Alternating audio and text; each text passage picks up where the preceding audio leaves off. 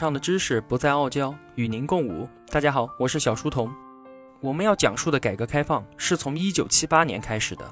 一九七八年被誉为改革开放的元年。我国建国是一九四九年。那么从开国元年到改革开放元年这一段时间里面，我国在经济建设方面到底做了些什么事情呢？同学们可能都知道，这个时期搞的叫做计划经济，就是由于两个事件的发生，给予了极大的信心。一个是上海实验建立了计划经济体系的雏形，另一个是第一个五年计划，使得中国全面启动了计划经济模式。我们先来说上海实验，这次实验啊是在开国大典之前，在一九四九年五月二十五日，我国人民解放军打下了上海，并派遣当时中央财政经济委员会主任，也就是当时国家经济领导陈云同志来到上海主持经济工作。当时的上海啊，非常的混乱，也是因为国民党留下了一个烂摊子，原因就不赘述了。当时的上海是远东最大的金融交易中心，是全世界最大的白银交易中心，是全中国最大的粮食和棉纱交易中心、纺织品生产中心，还有它还是全中国最大的商业中心。所以说，上海的金融、工业、商业都是全国之最。但是呢，当时的上海是投机盛行。因为当时还处在战乱时期，投机炒卖黄金、粮食和棉纱等这些重要物资的人，在区区一个上海就有三十多万人，并且上海是全国通货膨胀的暴风眼。当时的全世界啊，都在等着看共产党的笑话呢。从延安出来一路打仗到现在，从来都没有治理城市的经验，都认为共产党的军事一百分，政治八十分，经济建设打零分。所以啊。当时交到陈云手上的是远东最大的工商业城市，面临的呢是一个恶性通货膨胀的情况，他要怎么办呢？他做了一些什么事情呢？那么陈云来到上海之后，着手的第一件事情，资本市场管制。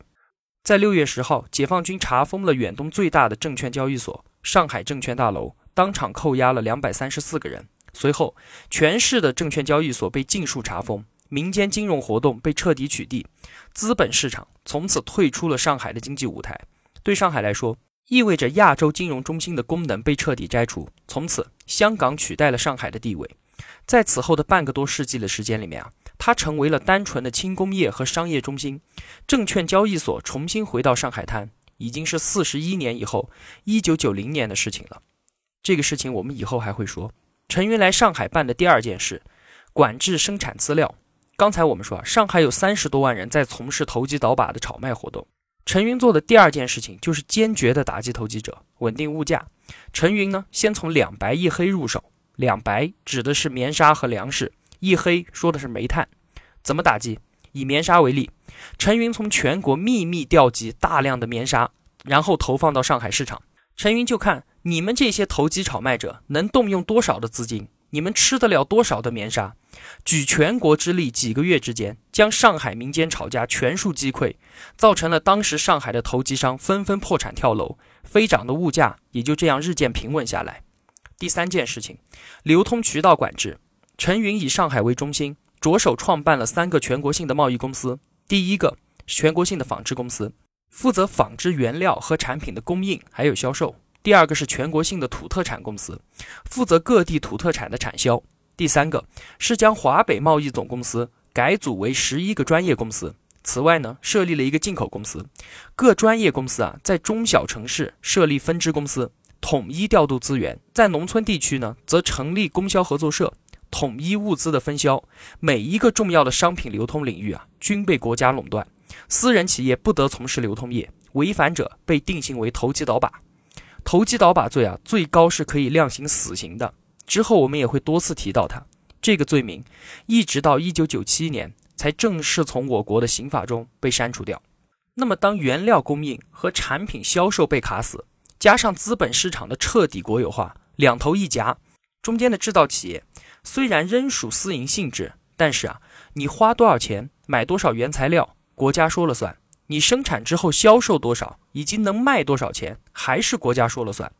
那么私营性质的制造企业就已经成了夹心饼干中的夹心层，计划经济的宏大框架胚胎就此形成。陈云认为，对商品流通和金融流通的控制是逐步消灭无政府状态的手段，通过这种夹心饼干的办法，把他们全部都夹到社会主义中来。陈云做的第四件事情，驱赶外资公司。上海作为远东最大的外商投资城市，在这里的外资企业显然成了新的经济体制，就是国有资本体制的不适应者，要让你们通通滚蛋。那用什么办法呢？你外资进入到我中国来，不是要在我们这里租用土地搞企业吗？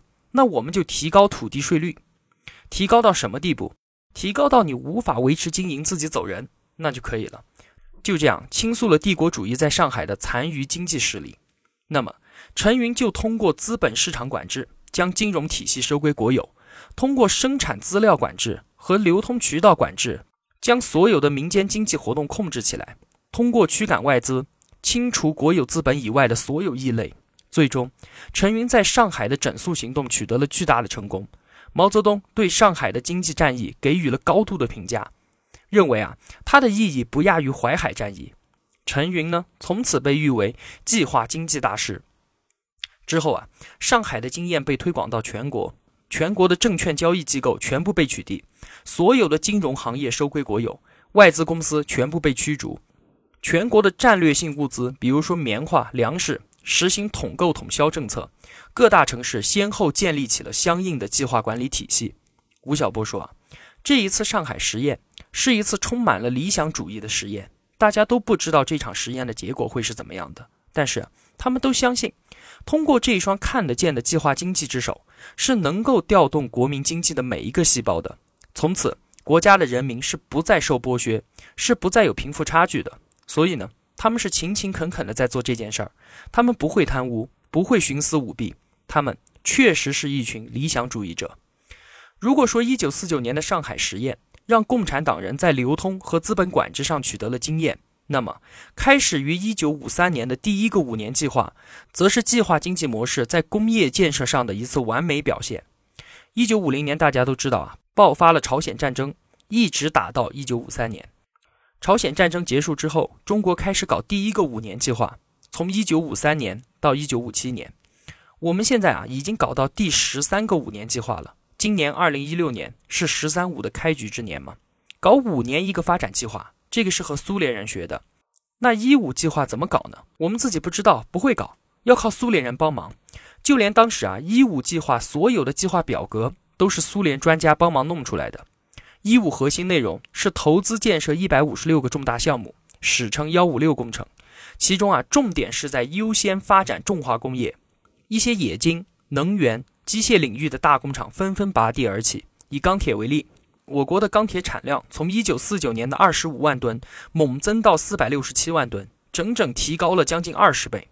一五期间，中国建成大型汽车生产基地，制造出第一辆自主研发的解放牌汽车，试制成功了第一架喷气式飞机，在长江上建成了第一座大桥——武汉长江大桥，在武汉和包头新建了两个大型炼钢厂。完成了鞍山钢铁公司大型轧钢厂项目的新建，在兰州建成了大型的炼油基地。在这个过程中啊，苏联向我们提供了大量的资料和设计图纸，几乎是把他们所有最好的技术全部都给了我们。五年中，有八千五百名苏联专家来到中国，帮助我们搞经济建设。后来啊，评论苏联对我们的帮助的时候是这样说的。说苏联技术援助和资本货物的重要性，无论如何估计都不为过。他转让设计能力的成果被描述成转让史上前所未有的。在一五期间，治国者在苏联的帮助下，通过固定资产投资的方式进行经济建设，在过程中啊取得了一定的成果。同时呢，在社会主义计划经济理论中，私营经济已经没有存在的必要了。于是着手彻底清除私营经济。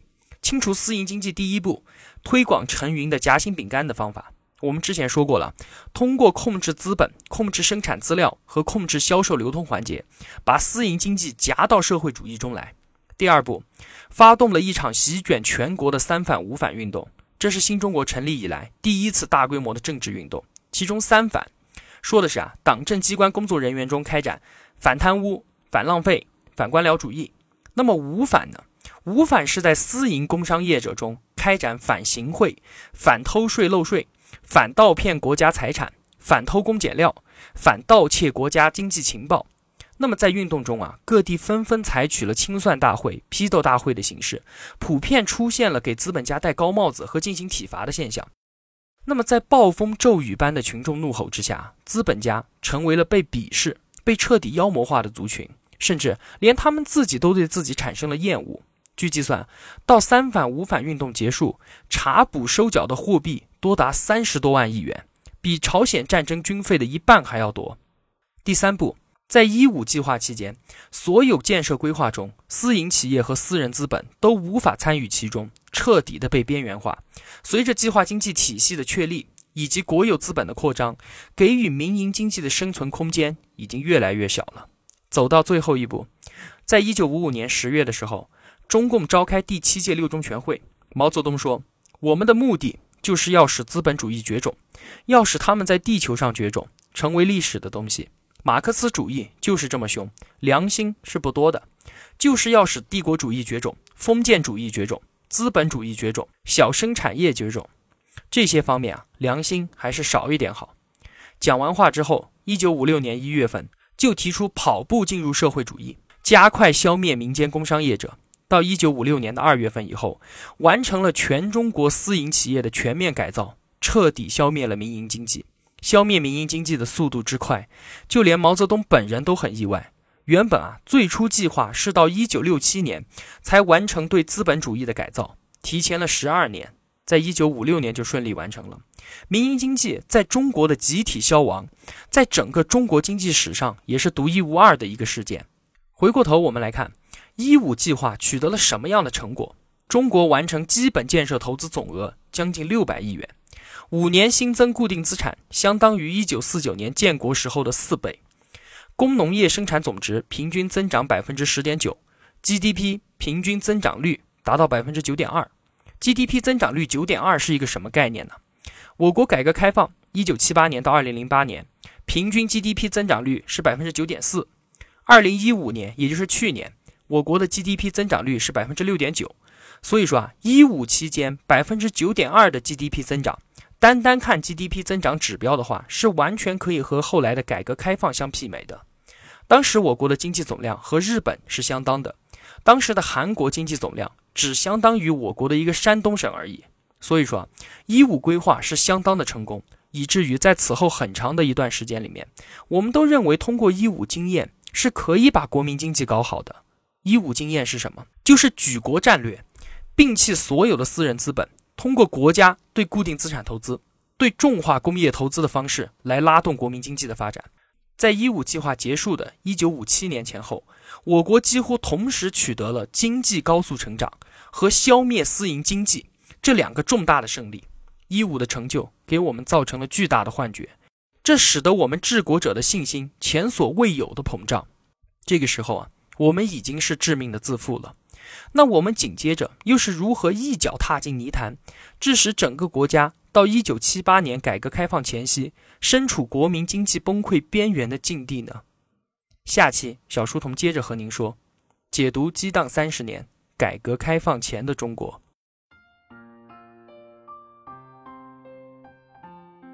小书童不才，在您面前献丑，只愿与您结伴而行。让求知的路上不再孤单。以上仅为学习所得，与您分享。如有偏误，还请斧正。小书童在此叩首。如果同学们觉得我的解读有帮助的话，还希望您打赏一些。小书童感激一路陪伴的是这样慷慨的你。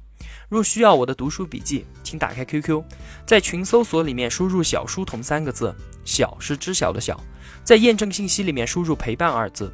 通过验证之后，您就可以在群共享文件里面下载我每期的读书笔记了。也欢迎您关注我们的微信公众号，同样也是小书童三个字。我们在这里期待与您美好的相遇。好了，让书本上的知识不再傲娇，与您共舞。小书童与您不见不散。